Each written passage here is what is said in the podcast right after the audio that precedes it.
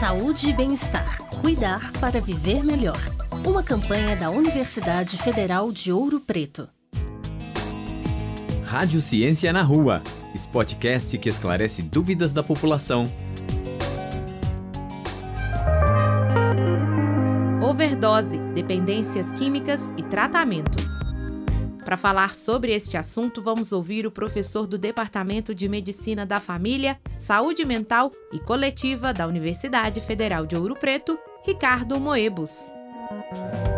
Esse tema, então, da overdose, ele é vinculado a muitos outros temas, né? a variadas situações.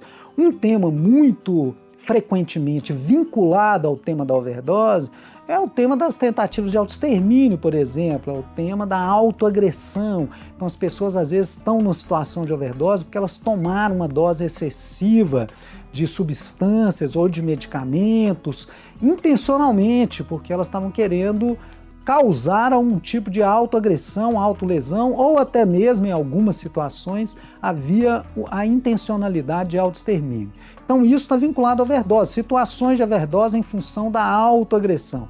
Mas um outro tema também fortemente vinculado a esse da overdose é o tema da dependência química ou da toxicomania ou do uso nocivo ou abusivo de substâncias, sejam lícitas, sejam ilícitas. Então, as pessoas que estão nessa situação de um uso nocivo de substâncias, lícitas ou ilícitas, um uso abusivo de substâncias lícitas ou ilícitas, elas podem procurar ajuda sim, de, de várias formas, tem muitas maneiras. Por exemplo, elas podem procurar é, um atendimento de um atendimento profissional, de psicoterapia, um atendimento médico vinculado ao tratamento, ou seja, elas podem procurar tratamento, tratamento em saúde mental, tratamento médico, tratamento psicológico, tratamento em centro de atenção psicossocial. Então, esse tratamento também pode ser chamado de psicossocial.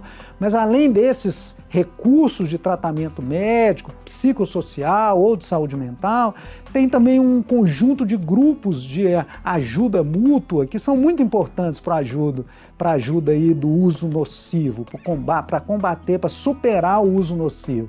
Aí a gente tem o mais tradicional, que é os alcoólicos anônimos, o AA, mas a gente também tem o NA, os narcóticos anônimos e vários outros grupos de ajuda mútua para superar essa situação. Você tem também serviços especializados, né? além do, do, Centro de Atenção Psicossocial, você tem também o próprio serviço ou as próprias unidades básicas de saúde, os próprios, a UBS, né, Unidade Básica de Saúde, com as equipes de saúde da família, hoje em dia também eles estão capacitados para serem essa porta de entrada da busca, porque eles estão ali mais próximos, ele tem uma, uma, uma quantidade muito maior, estão mais próximos das pessoas, das comunidades e, portanto, dos usuários e do uso nocivo ou abusivo. Então você pode procurar, inclusive, o centro de saúde, que às vezes a pessoa fica um pouco, tem alguma restrição, tem alguma algum preconceito ou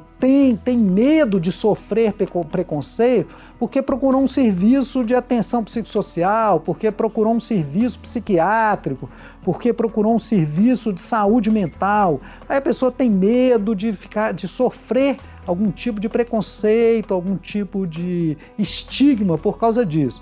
Mas ela pode procurar qualquer serviço da atenção primária, da atenção básica, da unidade básica de saúde. Ali pode ser começada uma orientação, um planejamento, um projeto terapêutico singular que vai envolver inclusive a família, não é? Com assistência social, com psicoterapia, com atendimento médico. Então tem muitas possibilidades de tratamento e de ajuda para quem está numa situação de uso nocivo ou abusivo de substâncias.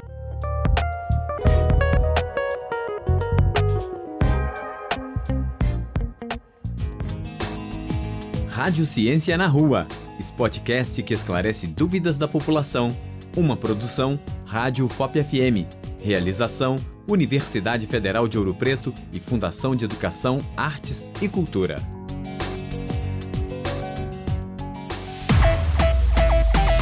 Saúde e bem-estar. Cuidar para viver melhor. uma campanha da Universidade Federal de Ouro Preto. Realização: Rádio FOP, TV UFOP e Fundac Fundação de Educação, Artes e Cultura.